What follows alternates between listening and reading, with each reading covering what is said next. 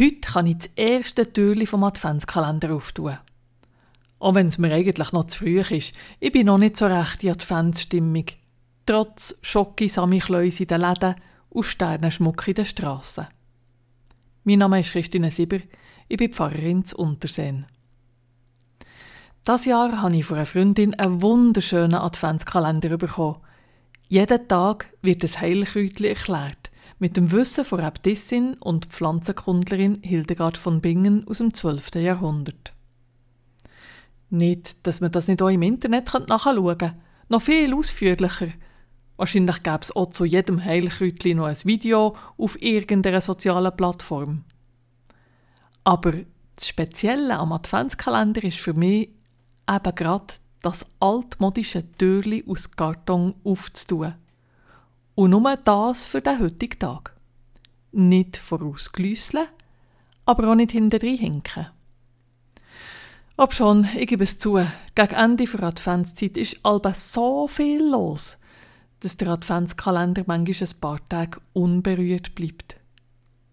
Ihre ruhigen Minuten holen ich dann alba auf, was ich verpasst habe aber es ist nicht das Gleiche, wie wenn man jeden Tag genau eins Türli auftut. Der Moment von Ruhe, von Spannung, was auch hinter dem Türli versteckt ist, dem Innehalten im Ketz vor Vorweihnachtszeit, der Moment ist kostbar und ein bisschen heilig. Jedes Jahr nehme ich mir wieder vor, dass ich mir wirklich jeden Tag ein bisschen Zeit nehme und jedes Jahr scheitere ich wieder. Und gleich, wenn es gelingt, der ganz besondere Moment, wenn ich das nächste Türchen auftue, zu geniessen, dann ist es jedes Mal ein Geschenk. Wir sind gerade in einer unruhigen und dunklen Zeit.